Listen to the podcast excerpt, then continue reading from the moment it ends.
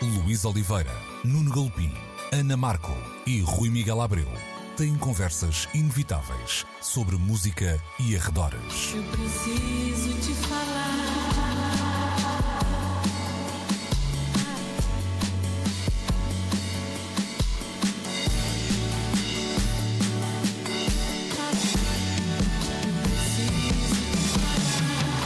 Agora na Antena 3.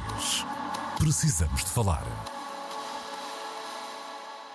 Muito bom dia, sejam bem-vindos a mais uma edição de Precisamos de Falar. Estamos de regresso ao estúdio, eu, Luís Oliveira, Ana Markel, Rui Miguel Abreu e o Nuno Galopim, mas continuamos em, em quartos separados, desta vez com o Rui Miguel Abreu em Coimbra, que não só tem mais encanto, e não era preciso Chris Martin nos ter ensinado isso, como é também uma lição, e que a lições, Rui, tens tirado tu destes dias um, em Coimbra, com a passagem muito uh, mediatizada dos Coldplay pela, pela cidade e eu fui lendo várias coisas sobre o concerto também, mas em particular até sobre uma certa uh, agitação, uma, uma, cidade mais vibrante por estes uhum. dias e tu que conheces bem a cidade de, de, de, Coimbra, de onde és natural, como é que tens tomado o pulso precisamente à, à cidade e estes dias de, de cinco concertos dos Coldplay um, em Portugal? São quatro, não é? São quatro, mas parecem cinco. Pois é. Aquela são promoção, quatro em aquela promoção são quatro. compre quatro, leve cinco. Exatamente. Olha, antes de te responder, deixa-me um, fazer aqui uma, uma pequena nota pessoal. Uh, estou, uh, como bem sabes, a gravar a partir dos estúdios da RDP em Coimbra, um, que são também. Uh, e recordei isso hoje, uh, os primeiros estúdios de rádio em que eu pus o pé, ah, eu diria que há muito perto de 40 anos. Um, a primeira vez que eu, que eu participei numa emissão de rádio uh, tinha a Neladeiras do outro lado da, da mesa uh, e eu e mais dois ou três colegas de escola um, fomos escolhidos pela nossa professora de filosofia para participarmos num debate na rádio uh, e isso aconteceu aqui precisamente nos estúdios da, da Uh, e eu teria 14 ou 15 anos um, ehm, quando isso aconteceu. Portanto, uh, eu ontem um, ehm, fiz anos, eu estimo que isto tenha acontecido à volta de 40 oh, anos. Parabéns, um, ehm, Rui. Atrás. E, portanto, é, é, é, curioso, 40 anos depois, estar aqui uh, a falar a propósito da minha terra no, no, no primeiro estúdio de rádio que alguma vez conheci nota uhum. pessoal dada, como é que eu tenho sentido o pulso uh, a Coimbra? Como, como eu uh, comentava com os meus colegas Blitz Expresso um, que eu acompanhei nesta aventura Coldplay, um, eu, eu, conheço mal Coimbra porque quando venho a Coimbra é para visitar os meus pais e estar com família e, e pouco vou sentindo o pulso da cidade. Por acaso, uh, nos últimos tempos, até têm acontecido por aqui alguns eventos que me têm permitido reconstruir essa ligação com, com a cidade.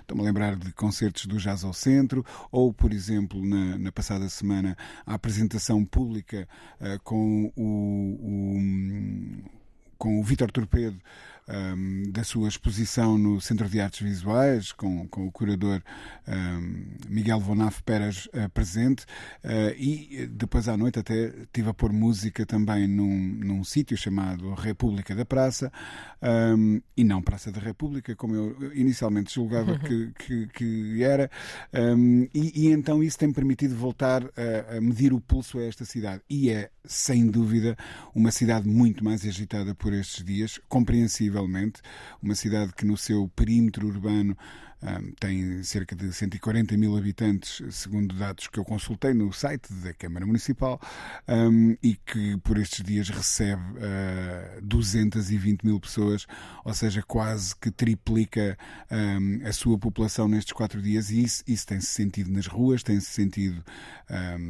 nos estabelecimentos ah, de restauração, obviamente, mas também se tem sentido, pelo lado de, dos locais, uma certa aqueles com quem eu uh, fui contactando, uma certa animação e um certo orgulho da sua cidade estar a receber um, um evento desta magnitude.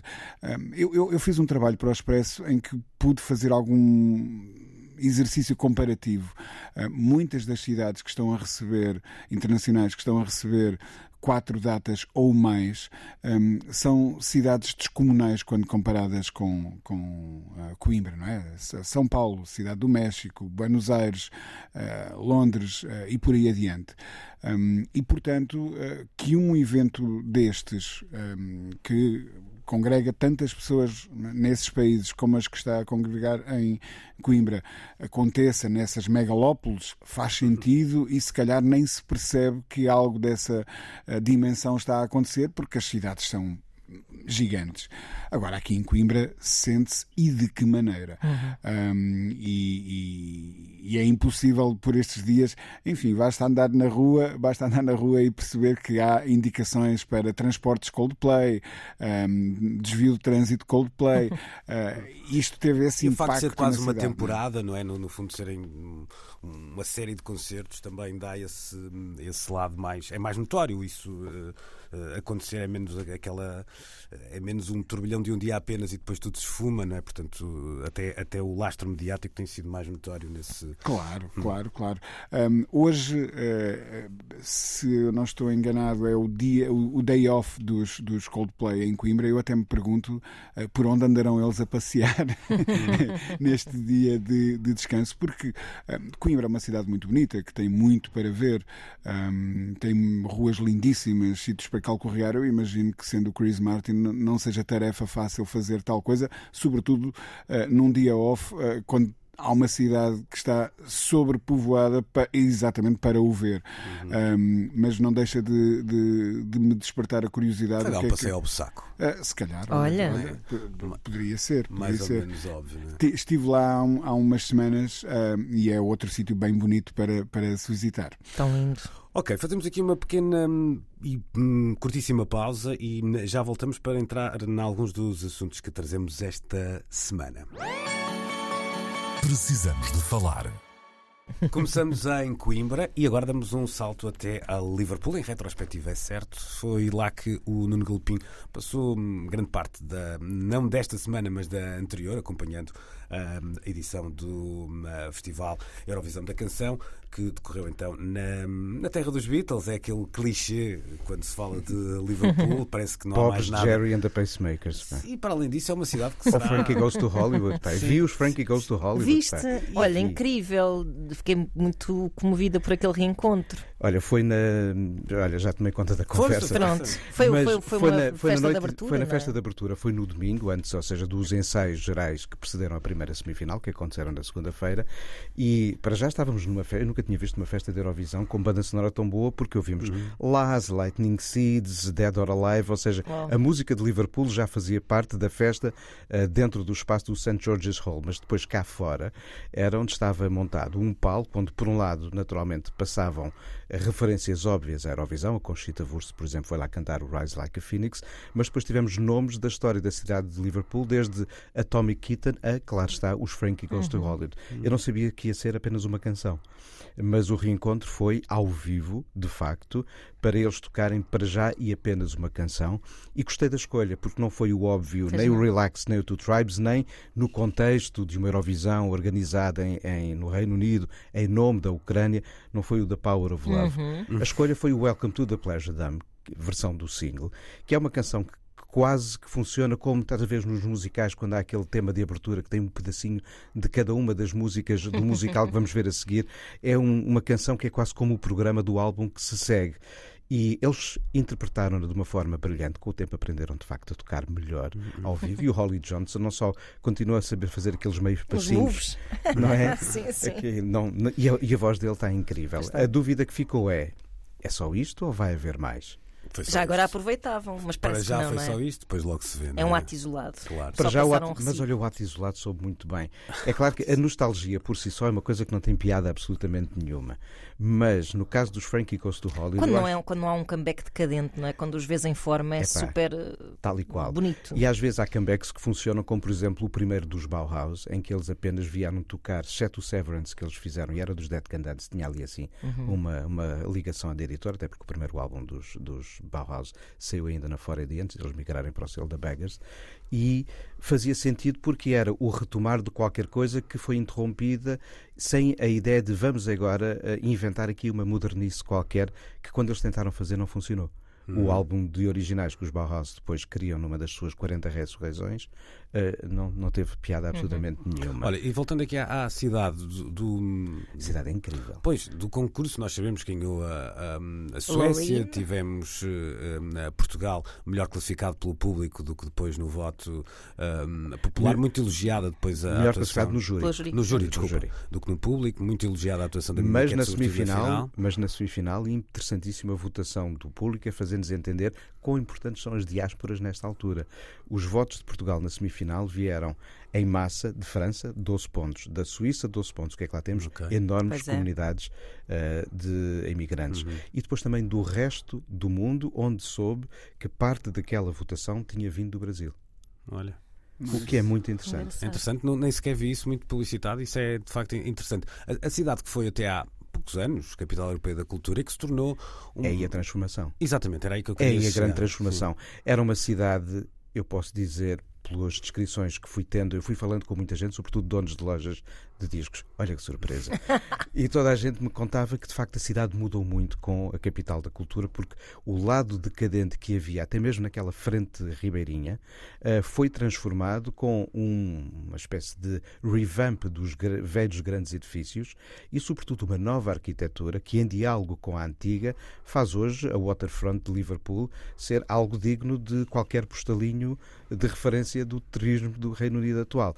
Além depois do facto de, sendo uma cidade musical, e percebe-se que o é, havia, por exemplo, tem a ver com a Eurovisão, mas havia pianos espalhados em tudo o que eram larguinhos da cidade, Uau. pianos play it yourself, ou seja, havia pianos para, se tu quisesses, te sentar. Players Corner e... em vez do Speakers Corner. Eram vários players. E que música é que tu tocaste? Temos, tens que nos dizer. Eu toquei o 4 minutos e 33 segundos do John Cage.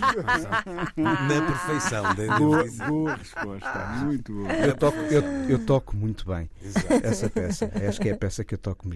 Mas de facto, há um lado. Mas havia uma cidade que tudo. até saiu um bocadinho da sombra de Londres no Saiu completamente, tem a sua identidade muito bem vincada. Sim. É claro que durante esta semana sentíamos que havia ali assim um welcoming. A cidade tinha em todas as montras Liverpool proudly welcomes Eurovision e não havia montra que não mostrasse isso e não tivesse as cores da Ucrânia. De resto, toda a produção foi bem clara no sentido de o Reino Unido está a fazer isto em nome de. Uhum. E a cultura ucraniana estava espalhada por toda a cidade de Liverpool, desde exposições de arte, arte na rua, comidas e bebidas. Havia um cocktail Zelensky no meu hotel, por exemplo, que tinha vodka e outras coisas. Uh, eu vi mais chás. Uh, e, e, e, depois uh, é uma cidade que trabalha bem o seu legado musical, inevitavelmente os Beatles. Há dois museus dedicados aos Beatles, um mais assente em memorabilia e com uma museologia a precisar de revisão, que fica na mesma rua onde está o Cavern ou o Mítico Eric's, ou Uh, lá estou eu a dizer chamar Mítico Erics porque gosto das bandas que lá nasceram, Orquestra Manovers in the Dark, Teardropics. Uh, esse era o, era, o, era o Eric Radcliffe. Há sempre essa, essa, essa dúvida de que o Eric, o Eric do Azia Azul é o Eric Radcliffe, um dos membros do, da equipa de produção. E, e, e mas este, este é o Eric's Bar, okay. onde há sobretudo as memórias dos Teardrop Explodes, dos Mighty Wah. De resto, outro, do, outro dos sítios porque eu passei foi a mítica Probe Records, é uma loja que já mudou de sítio 40 vezes mas onde trabalharam o Paul Rutherford, o Pete Bird dos Dead or Alive, o Julian Cope era um dos vendedores de discos, assim Meu como Deus. o Pete Wiley, e era famosa, sobretudo a forma como o, o, o Julian Cope dizia... Não comprava nada ao Julian Cope. Vens, vens comprar aqui. Alguém aparecia lá, por exemplo, contar uma história, um disco dos Rush, ele dizia, mas para que é que você veio aqui comprar pois um lá está, eu teria, eu teria medo de uma Sim. resposta dessa. Mas uh, uh, toda essa museologia está feita, ou seja, há um museu sobre memorabilia, há um outro mais centrado no storytelling da própria memória dos dos, dos Beatles, desde os Quarrymen e da infância todos eles, Hamburgo. Há, uma, cada sala tem a recriação de um espaço, ou seja, há uma sala que recria o mítico Estúdio 2 de, de, de Abbey Road, outra que recria a loja de discos eh, do Brian Epstein, outra que recria um avião onde eles terão feito a primeira viagem para os Estados Unidos quando se dá uh, a invasão uh, de bandas britânicas.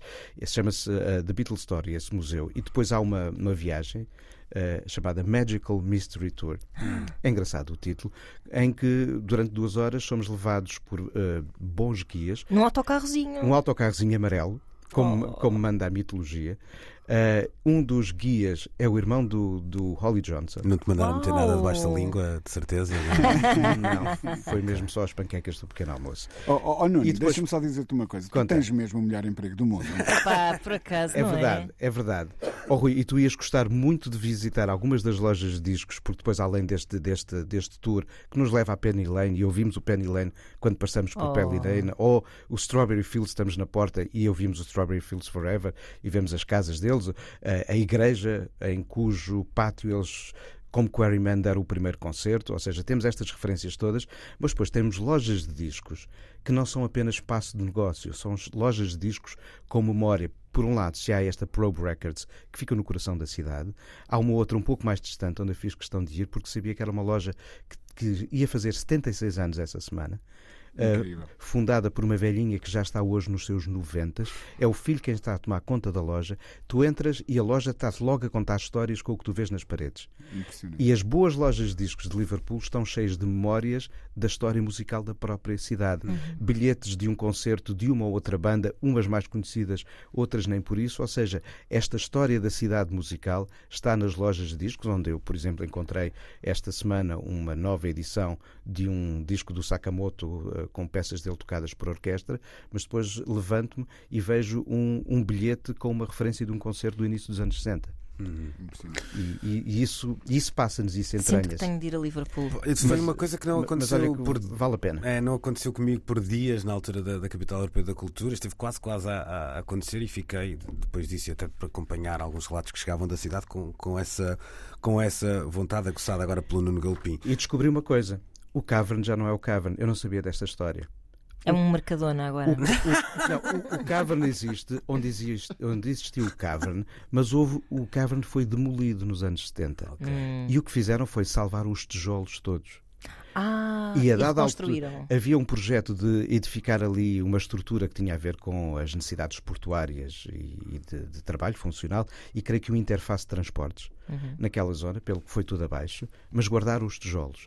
Como o que era suposto ser construído não foi construído, voltaram a construir para cima edifícios novos e no buraco onde estava o Carven foram postos de novo os mesmos, mesmos tijolos. tijolos. E hoje em dia temos uma zona que diz esta era a porta original, esta é a porta por onde agora entra. Ok. Mas o Cavern lá está onde estava, os tijolos são os mesmos, mas pronto, não é bem o Cavern, mas é o Cavern, mas não é o Cavern.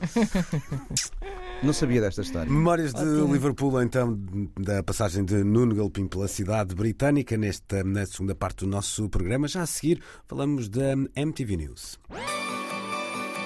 Precisamos de falar. Chegou ao fim, ao fim de quase quatro décadas eh, no ar, hum, a MTV News. Começou por ser um feature dentro de alguns eh, programas, depois a coisa engordou, eh, depois voltou a ter uma vida mais restringida no ar, no que às emissões lineares dos diferentes canais da MTV diz respeito, até que hum, nesta última fase tinha apenas um- uma vida eh, digital. Ana Markel, para quem hum, provavelmente terá até recebido- Xuxou MTV. Sim, é engraçado. Eu estava aqui a ler um, um- um dos textos que, que li a reboque desta notícia. Eh, Era escrito na primeira pessoa e dava conta de um, de um momento que, se calhar, é um dos mais seminais da história da MTV News e tem a ver com a morte de Kurt- Cobain, dada eh, na altura em, em, em direto. E é interessante perceber. Para começar, que estávamos em 94 e essa ideia do cable news americano já estava muito eh, presente na, na- na cultura norte-americana, mesmo na, na cultura popular.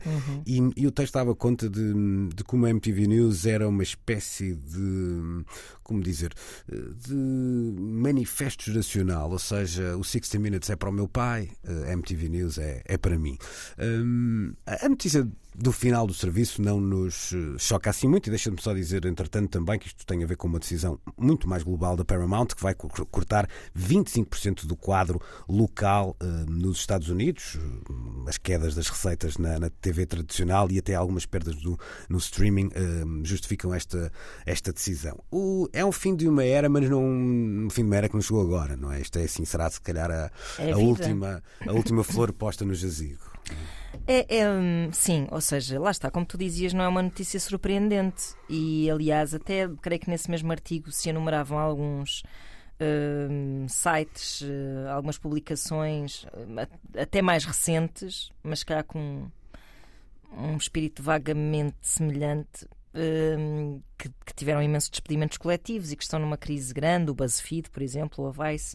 Uh, mas a MTV News, por acaso, tem um papel muito particular que eu acho que se calhar. Uh, bem, pelo menos no meio televisivo, sem dúvida que se perdeu, que era, e como tu dizias bem, que é dar a, a, a seriedade a assuntos que não eram considerados sérios por quem, pelos adultos, vá, entre aspas, ou seja, tendo em conta que a MTV apelava a um público mais jovem, eh, propagava cultura jovem, etc., não, não era de todo condescendente, ou seja, tinhas pessoas com uh, credibilidade e a maneira como os assuntos eram tratados, e, e o mítico Kurt Loder, que me lembrarei sempre, que era um senhor que estava à, à frente é um desses. Ben Rather do rock and roll. Exato, não é? exatamente. exatamente. exatamente. E, ou, ou, seja, não havia aquela necessidade de estupidificar os conteúdos para hum. chegar a, às pessoas que os consumiam. Pelo contrário, aliás, isso não era só de, de, no contexto MTV News, mas todos os VJs que, que, na altura, nos anos 90, ainda faziam curadoria e boa curadoria e que eram todos jovens adultos, sérios, melómanos, uh, e que não era por isso que a mensagem pop, no sentido mesmo popular, não passava para, para as camadas que, consumiam massivamente aqueles conteúdos. E, e nesse sentido. Um, isto se calhar é um comentário um bocado velho, mas isto acho que tende a melhorar até, portanto acho que não vou ser pessimista, que é esta ideia de cultura jovem, parece que a tendência foi um bocado para hum, querer chegar com tanta força uh, ao público-alvo que acabou quase por se. É quase como, sei lá, uh, pôres um, uma, uma, mulher adulta com os totós a falar para crianças. Uh, e ela pode perfeitamente não ter esses totós porque a mensagem pode chegar às crianças na mesma. Um, eu acho que se pôs muito jovens a falar para jovens, jovens que ainda parecem mais jovens do que são a falar para jovens, e, e nesse sentido perdeu-se um bocadinho aqui este, esta, esta seriedade e esta missão e esta paixão que envolvia um, aqui a, a, a, linha editorial da MTV News. Uh, agora, que surpreende? Não surpreende, hum. porque de facto o consumo de, de notícias relacionadas com, com, a cultura pop é um consumo completamente diferente, não é? Portanto, nós já nem sequer.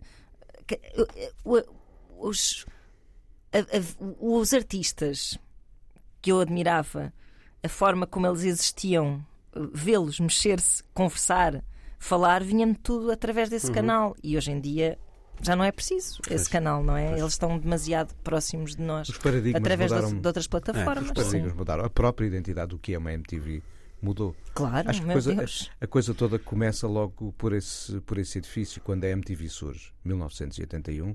A ideia é de que, eh, pela primeira vez, há um canal que tem música com imagens para consumirmos de manhã à noite e é natural que a informação, a palavra, se junte para contar as histórias dessas imagens.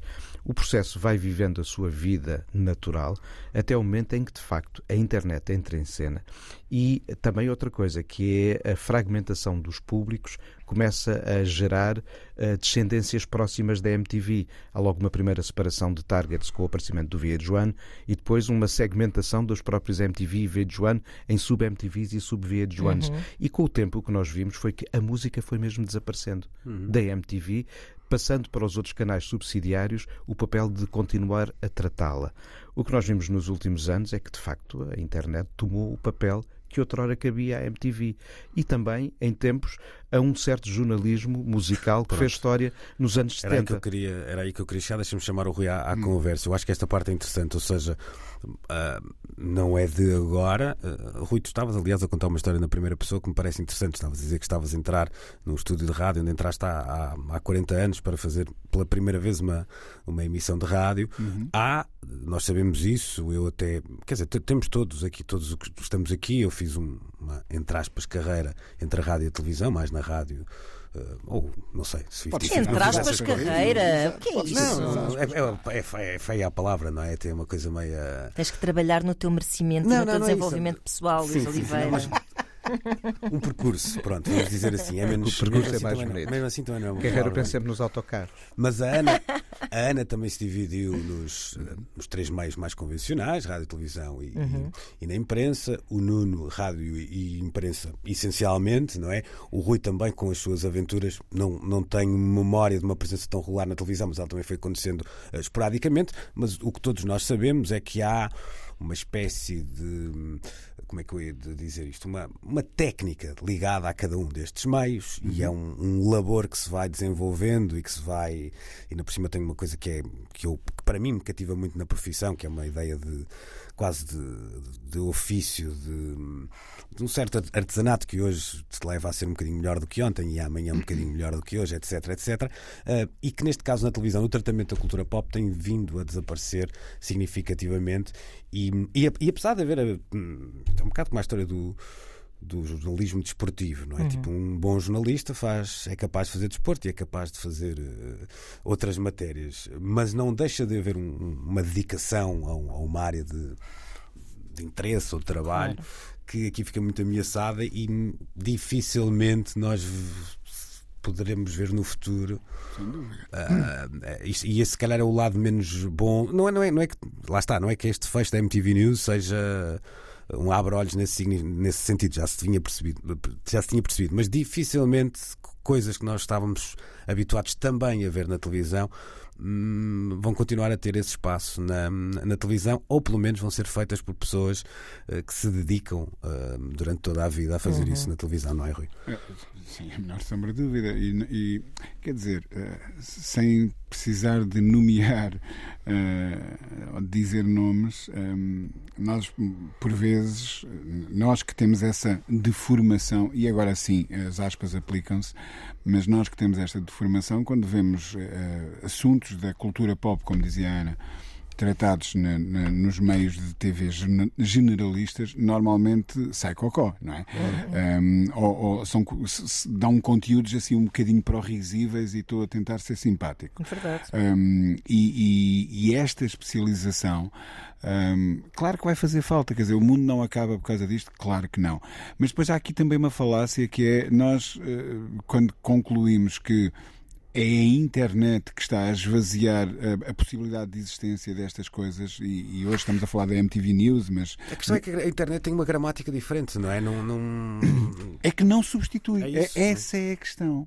É que as pessoas dizem, ah, já não precisamos da MTV News, já não precisamos da revista Y, já não precisamos da rádio uh, Z, uh, porque agora temos a internet e, e eu pergunto, então onde é que na internet há esta perspectiva, há este saber saber fazer, há, há esta maneira de comunicar. E depois não há.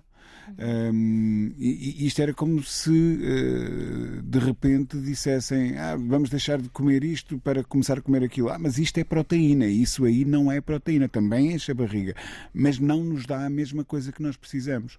Um, e, e, isso é que é a parte que, que tem que tem que ser um sinal de alerta e não, para, não há assim para também nós. Um, um certo afastamento geracional se calhar até por esta divisão que agora parece ter uma terminologia tão estanque de, de, imagina, hoje em dia tu não vias um tipo como o Kurt Loder com aquela presença, com aquele tipo de presença seria impossível teres um programa. Bora fazer um programa aqui sobre música para o pessoal jovem, não sei o quê. Nunca terias uma figura daquelas a, a falar sobre as coisas de que tu gostas porque não seria hum, não seria respeitada de alguma forma. Hum. Ou seja, esta coisa de millennials, geração Z, geração alfa, geração não sei o quê, faz com que as pessoas estejam muito entrincheiradas hum. também e, e, não haja essa comunicação, ou seja, que as pessoas que viveram e, e têm coisas para contar e já não sejam muito necessárias a quem vem a seguir. Pois, não sei, tenho um bocado é, é, é, seja, essa ideia. Neste, talvez neste momento, talvez depois mude. Talvez venha a mudar. Talvez eu também acho que sim. Ou seja, eu acho estás que... a dizer, deixa só ver se eu entendo a ideia que geracionalmente as pessoas só se ligam com, com as, a, da sua própria okay. geração. Preferencialmente. Sim, sim. Sendo que quando estamos a falar de geração aqui, nem, nem, estamos a falar de geração, estamos a falar em espaços às vezes de hum, diferenças curtos, de 10, sim. 15 anos. Isso, isso, para mim é mais até a banda, sim, a banda e a comunicação da minha irmã já não é a banda hum. e a Hum. comunicação minha. Exato. Hum. Tendo eu 15 anos. Hum. Pode, faz, faz, todo, faz todo sentido essa observação.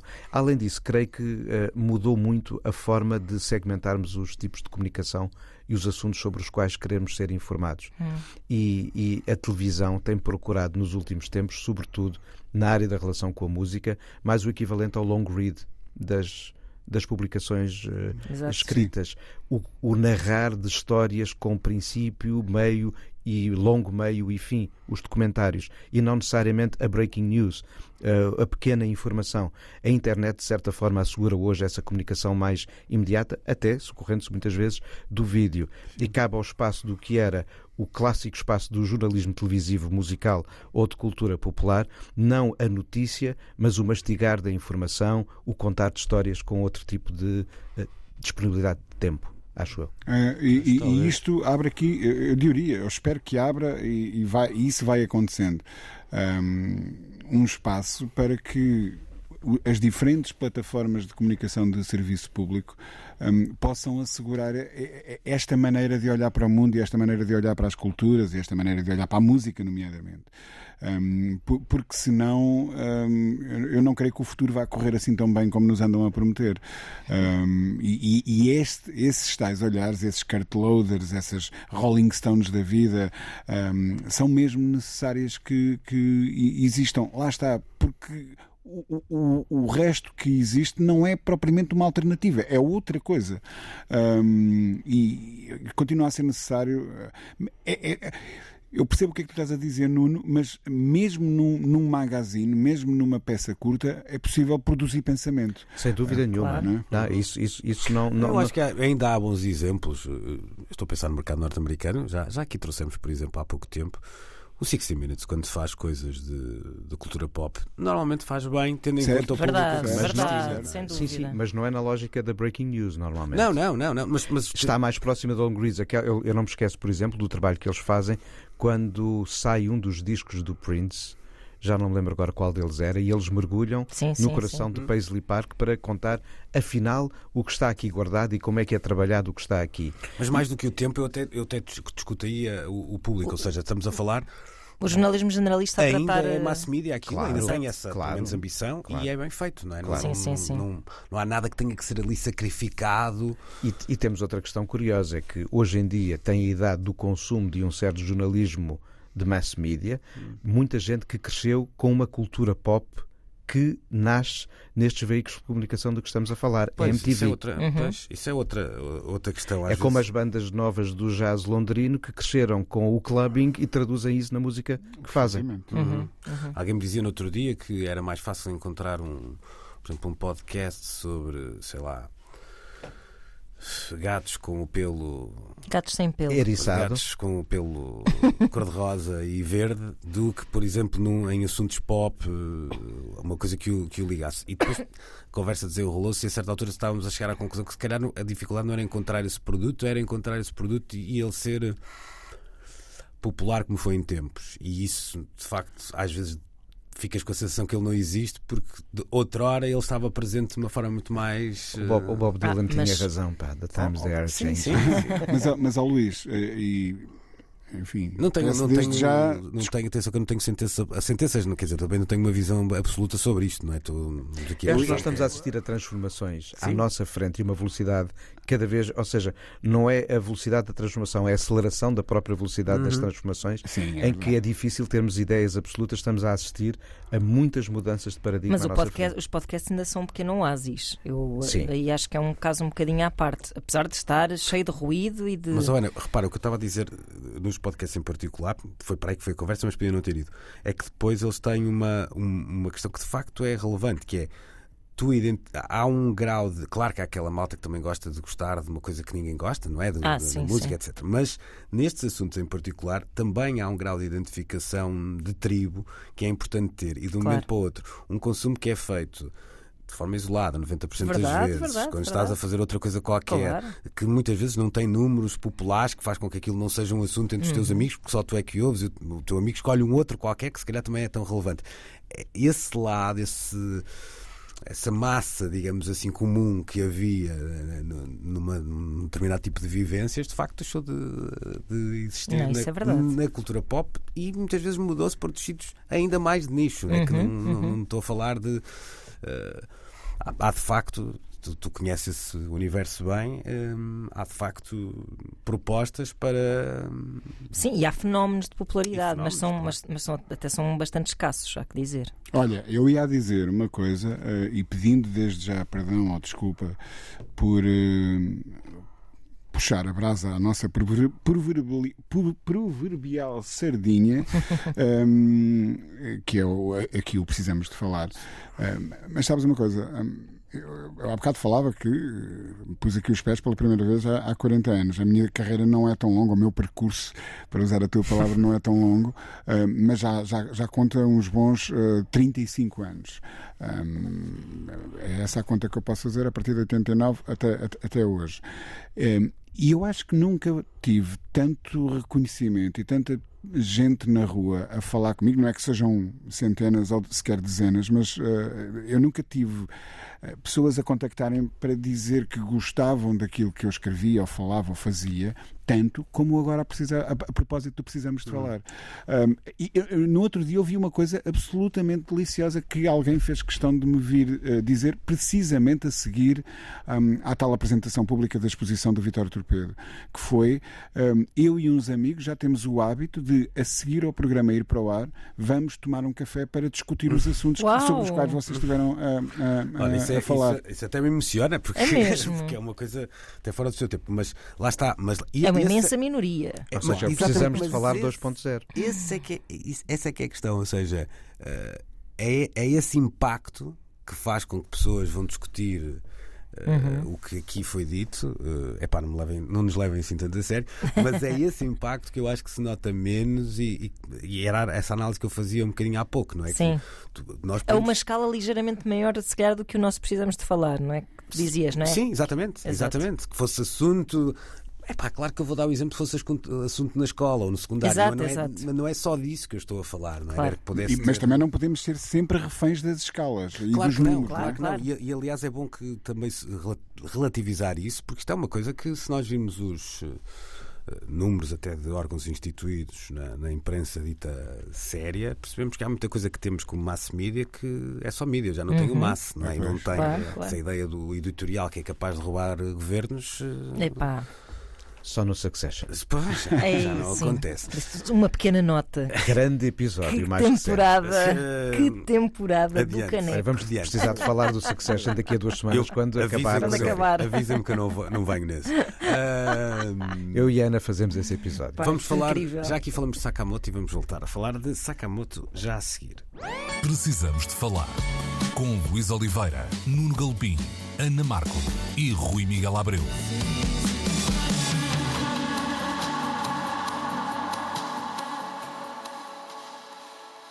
Os últimos dias hum, trouxeram a notícia de uma playlist feita por Sakamoto para ser ouvida no seu ah, funeral. As canções foram sendo adicionadas ao longo de, na, ah, do último ano, mais coisa menos coisa, sendo que eh, a última delas foi mesmo adicionada apenas uma semana antes da morte de Ryuichi Sakamoto. Lá estão nomes como Bach, Debussy, também Nino Rota, por exemplo, Ennio Morricone, Bill Evans Trio, David Sylvian, Alvanotto, etc.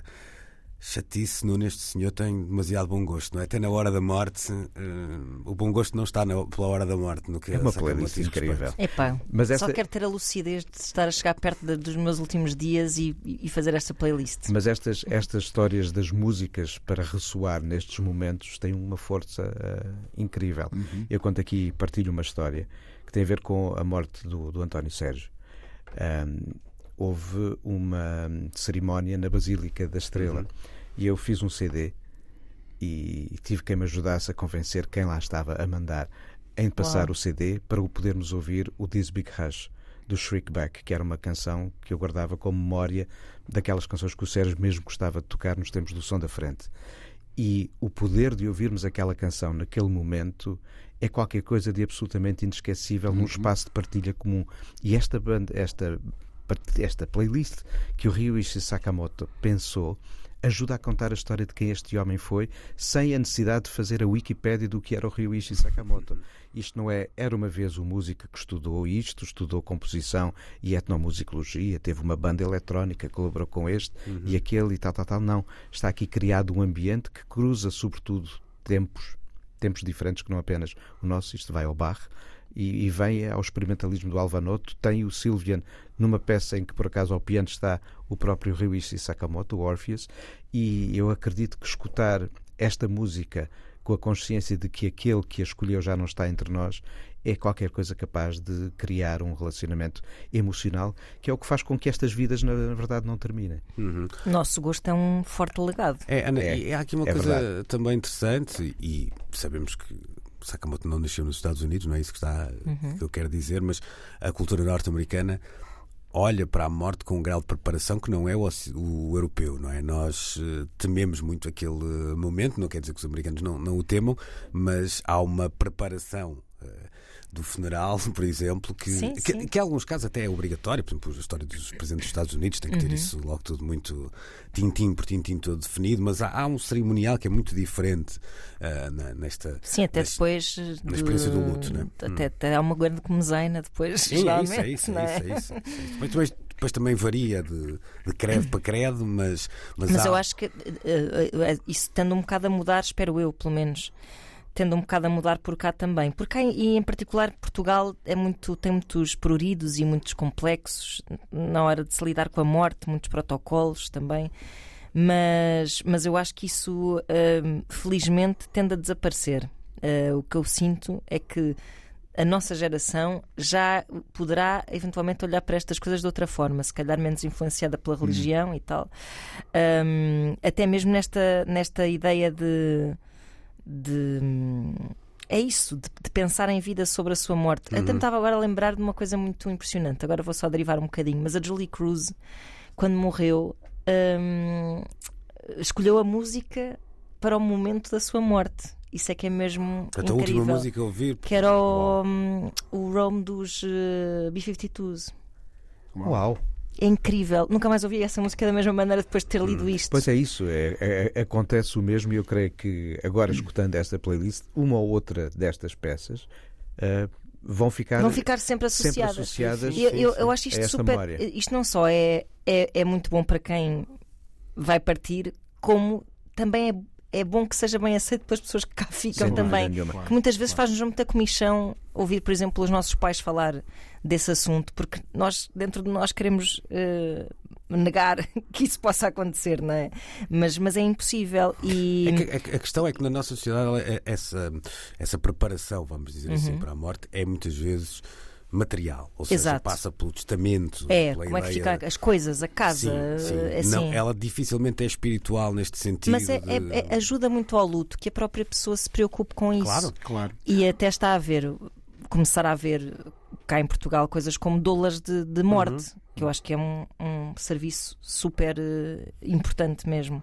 E que ajuda precisamente a preparar esse lado esse lado nem é espiritual, é mesmo emocional, emocional até, não é? claro. uh, um bocado fazeres ali uma, uma caminha uh, de, de assegurares uma certa tranquilidade eh, emocional para quem cá fica a fazer o seu luto e também partires um bocado com a sensação de que, pá, olha deixaste a tua marca, foste fixe uhum. para as pessoas.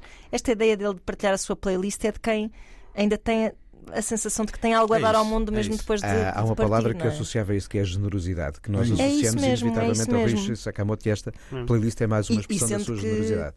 Que, que, é, que é mesmo só uma necessidade de, de partilhar a sua paixão. Não é a sua obra sequer, apesar de ter coisas da sua obra, é a sua Sobretudo paixão pela isso. música. Rui, isso é que é muito bonito. Rui, e neste caso ainda com, com um pormenor que não é pormenor nenhum, que é fazê-lo quase, quase até ao fim. Ou seja, uhum. na semana da morte, quando o fim já era eh, evidente, isso sabia-se até de forma mais ou menos pública, não é? mas uh, a poucos dias de, de, lá está, do último suspiro, uh, ainda dizer não, ainda tem que lá pôr alguma coisa. É, ainda, é, é, é, uma ligação à música. Um, um, que, que, é de facto umbilical, a palavra aqui é um bocado e clichê, vida, não é? Até ao último segundo. Sabes que uh, isto é um clichê, mas é verdade que é muito importante saber viver, mas começa de facto a ser também muito importante saber morrer.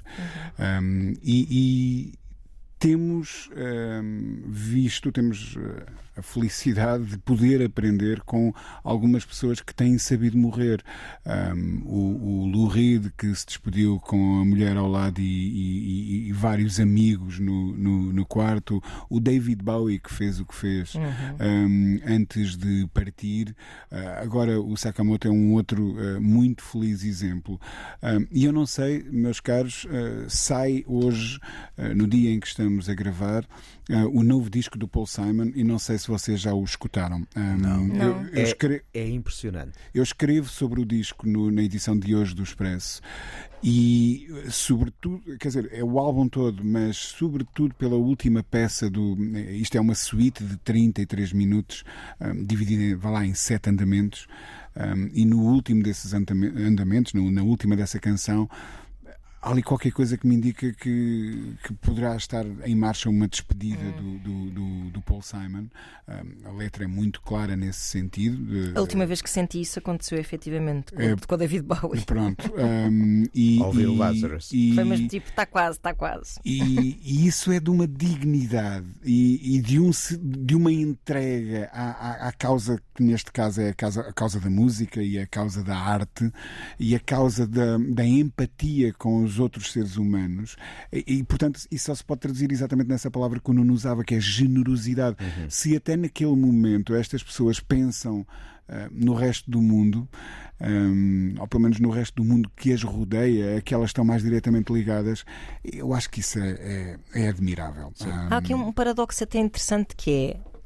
Uh, eu imagino que muitas pessoas não, não, não tenham essa maneira de encarar o fim da vida assim dessa forma, porque a perspectiva de morreres, e estamos a falar de pessoas com doenças terminais, deve ser tão deprimente que é muito fácil tu desistires antes de morrer, não é? E a sensação que me dá é que estas pessoas, se calhar precisamente por terem esses motores fortes de, de paixão e de, e de criação, uh, nunca, não desistiram nunca. E, é. Ou seja, é quase. É quase uma. Tá, estamos a à procura de razões para viver, não é? E, e aquilo é quase tem uma razão para morrer. Essa, essa, essa, essa necessidade é de deixar uh, esse, esse, legado de, de, de, paixão entre os vivos. Eu, eu, juntava um outro nome àquela lista que eu mencionei há bocado, porque é um exemplo que eu acho também admirável, que é o do Jay Dilla, que na cama do hospital, sabendo que o fim estaria iminente, pediu um giradiscos portátil, uh, discos e o seu sampler para produzir, uh, enquanto ainda tinha tempo, um, inéditos, para que a sua mãe pudesse depois uh, ter uma fonte de rendimento e ter o seu futuro assegurado. Bom. E eu acho que ter a força emocional para saber o, o fim está próximo, mas eu vou é estar isso. aqui a fazer uns beats, ou vou estar aqui a fazer uma é playlist, ou vou, vou gravar um novo álbum, pá, tem que ser uma coisa. Essas pessoas têm que ser muito, muito fortes. É mesmo. Sim, ah, e eu senti isso também, por exemplo, nas últimas gravações do Leonard Cohen. Uhum. Sim, sim, sim. Em sim, que sim. se sente claramente a, a, a noção da despedida naquelas suas últimas canções. E apesar de não ser um admirador dos Queen, quando alguém que sabe que tem a doença que tem grava uma canção chamada The Show Must Go On, claro. Uh, é, falo também com a consciência de que eu vou embora, mas estes senhores que estão aqui ao meu lado e são os meus amigos não têm que parar por causa uhum. disso. É verdade. Sim, é verdade. Há aquela nunca se sabe se é verdade, se é mito, mas dizia-se que o Karl Marx, antes de morrer, terá dito últimas palavras. Isso é para quem não disse o suficiente durante a vida. Muito prosaica para se dizer no leito de morte. Vamos uh, fazer uma nova pausa e regressamos já para uma festa muitíssimo particular. Precisamos de falar. Na nossa redação digital, vulgo WhatsApp, eh, Ana Markel partilhava por estes dias uma notícia que dava conta de uma festa mensal onde cerca de 200 pessoas de, dos mídia, da academia, de círculos intelectuais se juntavam então numa festa privada em Nova York conhecida como Gathering of Thought, Thought Criminals. Um, e uh, a regra para pertencer a este grupo muitíssimo privilegiado e restrito, basicamente é ter feito a geneira. Uh, dito de outra maneira, é ter sido e aqui estou a usar aspas, cancelado, cancelado. Um, ou pelo menos ter uh, sido ostracizado socialmente por algo que foi uh, dito ou um, escrito uh, nos últimos tempos. Que tempos estes, Ana Markel? Que tempos? É? É, por um lado, há que dizer que se isso é a pior coisa que pode acontecer a um cancelado, está tudo bem. Juntem-se nas suas festas, presem o que lhes apetecer. Não, mas o que é interessante é como. Uh, como que critérios. Uh, que tipo de pessoas é que uh, se reúnem nestas, nestes encontros? Isto é um artigo da New Yorker, aconselho vivamente a lerem, porque uhum. está bastante detalhado. Um, e percebe-se que uh, o elenco destes encontros vai desde pessoas que se consideram de esquerda, que acham que estiveram sempre do lado certo das lutas, uh, mas que por algum. Uh, vou dizer, se calhar não mal entendido, mas por alguma. Uh, calinada. Ou por alguma posição menos dominante, só apenas. Ou isso, ou por, ou por alguma calinada até pronto, um honest mistake, se calhar vindo uhum. de uma posição mais privilegiada ou etc., um, se sentiram de alguma forma ostracizados e precisam de um espaço seguro para dizerem aquilo que lhes apetece. Mas depois também vai a pessoas que são mesmo moralmente bastante condenáveis, pessoas que têm uh, processos em curso por uh, assédio, uh, que têm opiniões bastante mais polémicas, que mesmo até dentro do próprio círculo de cancelados podem ser olhadas de lado, um, o que é interessante porque hum, é um bocado a prova de como se está a criar uma, um, uma barricada bastante uh, confusa, uh, ideologicamente falando, uh, que encontram este ponto comum de, de estarem a ser a sentir-se de alguma forma diminuídos. acho que é um bom, bom boa food, food for thought thought uhum. criminals neste sentido, uhum. um, para se perceber um, exatamente o que é que se está a discutir quando aqui tantas vezes, e são referidos também vários. Uh, vários artistas lá, ou, ou, pessoas ligadas a este meio, quando falamos aqui de, de pessoas canceladas, de, de wokeismo, de todas essas coisas, do que é que se está realmente a falar um, e que consequências é que, é que esta, este ruído todo ah, tem realmente, não é? Uh, que é um pouco muito ruído para nada, como dizia o Shakespeare, mas, mas que acaba por uh, criar aqui umas decisões bastante peculiares, diria. Olha, uh, vou-te dizer o que é que mais me surpreendeu neste texto, e passando a bola para, para o Rui também dizer de sua justiça. É, é isto ser. Uh, é isto acontecer num contexto lúdico, ou seja, que houvesse uma espécie de clube de pensadores dos cancelados, ou uma, espécie de uh, fórum onde as pessoas se. Trocassem, essas, trocassem ideias sobre. Não, aqui é um bocado aquela coisa de queres dizer uma piada. Uh, a questão é essa. É, sem, parece, sem olhar para os lados, não é? É a ideia do espaço de ócio e de mais hedonista que nós Exatamente. atribuímos a uma festa, não é? Uh, ser, ser esse o espaço que é ocupado e não o espaço do, do pensamento. Isso é que me pareceu muito significativo. Sim, porque na, no fundo. Eh, todas estas questões super delicadas, não é? E moralmente complexas que nos assomam agora foram questões em que, que são muito recentes no nosso pensamento e num hum. espaço de descontração e, e liberdade e talvez alguns copos também. Uhum. um, se calhar são sítios onde essas pessoas, pela sua experiência, se sentem mais tensas do que nunca.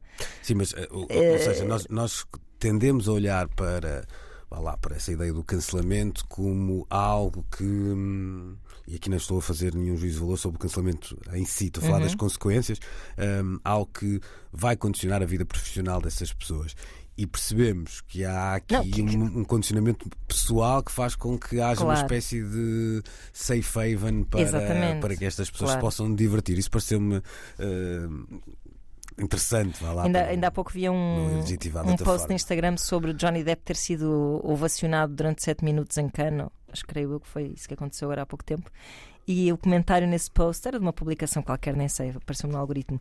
Era tipo: Ah, então isto é, isto é que é a cultura de cancelamento, não é? Pois, pois, pois, pois. Rui, acrescenta lá qualquer coisa para nós terminarmos antes também de passar a bola não, ao sabes, há, há bocado falávamos do, do, dos malefícios da internet, no caso um, da MTV News, e como eh, as coisas acabam porque internet, mas depois vamos à internet e afinal essas coisas não estão a acontecer lá. Mas a internet também tem coisas boas. E eu acho que nós convivemos neste, eh, sobretudo na era moderna dos, dos mídia, com pessoas que poderiam dizer os maiores disparates do mundo e nunca eram um, checked, não é? nunca Uhum. eram uh, confrontadas com a dimensão do seu próprio disparate. E eu acho que a cultura do cancelamento um, é, é apenas uh, quem está do lado lá a dizer espera aí um bocadinho. Um, as coisas não são bem assim uh, e, e é, é, é, o mundo a vir cobrar um, o que muitas vezes são uh, idiotices. Sim, a Ana tem razão. Também há, no, nesta história, se mencionam alguns casos que se calhar uh, não mereceriam tão um, amplo castigo. Mas também é um bocado como esse castigo é sentido, não é? Pois, exato, Ou seja, exato, de facto, se, se a única coisa que eles precisam é de um sítio para curtir, não é? Como dizia o Luís, é porque provavelmente na sua, nos, nos outros espaços públicos não estão assim a ser tão afetados, não sei, não Ah, sei. eu- eu, por Há acaso- cancelamentos e cancelamentos. Pois, eu, não, eu não- era bem isso que estava a tentar dizer. Força, Nuno. Não, é que a cultura do cancelamento é uma coisa que existe, às vezes justa, outras vezes nem por isso. E nem tudo o que é cancelado eh, faz sentido que o seja da maneira como é. Eu tenho muito, muito, muito, Pois. muita resistência a esta ideia do cancela-se porque sim, porque agora se pensa assim. Epá, Eu de- depois. não, A minha questão até não seria outra. nunca tão definitivo. Claro que não. E eh, o que eu estava a dizer, Ana, não é tanto. Eh, ou seja, tu estás a dizer, epá, como, como quer dizer, afinal não foi assim tão cancelado porque até pode. Sim, não é? em Pronto. alguns casos Sim, até não tem, há mais não é? consequências do que noutros. Mas nem é isso que eu estou a dizer. O que eu estou a dizer é que é, é interessante que, que haja esta necessidade não de expressar. Eu acho importante que haja escrutínio, mas não cancelamento. Claro, coisas mas, eu- diferentes. Eu, mas eu até falo deste, Uhum. deste episódio em particular. O que, eu, o que eu achei interessante no texto é, de um momento para o outro, há uma cultura vigente que faz com que os afetados ou implicados nela, para não, não adjetivarmos muito aqui, eh, tenham que arranjar um espaço de diversão seguro. Se, se isso fosse um espaço de apresentar o seu pensamento. Não, é? Não, não é, mas o que essas pessoas querem é só fazer. É eh, copos. Est- Não, está- estarem impune- é, é iguais, só falarem impunemente, exato, Pronto, do que mas sempre não era- falaram. E isso é um disparate. Mas a questão era que não era suposto precisarem de. Ou seja, o ócio devia press- pressupor que tu pudesse até dizer essas coisas, mesmo as parvas, é onde tu dizes. Há coisas que já disseste num contexto Ah, claro. de festa privada. Senhores, todos que- os que dias. Quer serias- dizer, não faço festas privadas Sim, todos é os uma maneira dias. dizer sim, que serias sim. super cancelada. não é? Claro, Portanto, o- claro, o, que, claro. o que aqui é estranho é isso: é, ser, é, é, é levar estas pessoas para esse contexto e não para um contexto onde possa De haver- pensamento, de produção de pensamento. Sim, Que esse sim, sim, sim. poderá estar mais eh, restrito ou restringido. Mas, ó, ó, Luís, estás aqui a dar ideias. O Congresso dos Cancelados vai ser anunciado em breve, provavelmente. Já está a acontecer um É, pouco. olha, se calhar Aqueles é habeas corpus, Sim, aquelas coisas que, não é nada que não aconteça, acontecer com os Gustavos Santos Às vezes os cancelamentos só amplificam às vezes as parvoíces que Isso foram é verdade, canceladas. isso também é Ah, isso também é já se sabe que E- sim, mas, mas, mas alguém tem que, que chamar a atenção também, não é? Sim, e depois eu não sei se às vezes esses espaços de pensamento não passam a ser, Pois. olha, coisas que metemos que, que estamos a falar há pouco, como os WhatsApps da vida e tal, Uhum. que passam a ser Pois, pois. eh, sítios também de. Isto não tem nada a ver com a. Com os tempos que vivemos e também esta semana em que mensagens do WhatsApp, etc. É verdade, estiveram sim, sim, noutras sim, novelas sim, que não são sim. Succession, mas andam lá ah, muito perto e que o Rui perdeu porque estava a ver, eh, quer dizer, não se pode estar a ver comissões parlamentares de inquérito e a ver os, os Coldplay, Os ao, Coldplay mesmo ao mesmo tempo. tempo. Quando é o próximo episódio? é, vai dar, é um destes dias. Never Ending Story. É uma espécie de anjo selvagem. Não, não está, não está para terminar. Estamos de saída para a semana. Regressamos, 11 da manhã, sempre aos eh, domingos, também na RTP Play, onde podem e devem subscrever o podcast que está igualmente disponível nas diferentes plataformas. Depois do meio-dia, entra em cena o Pedro Costa, que nos traz o Coyote. Bom domingo e até para a semana. Precisamos de falar com Luís Oliveira, Nuno Galpim, Ana Marco e Rui Miguel Abreu.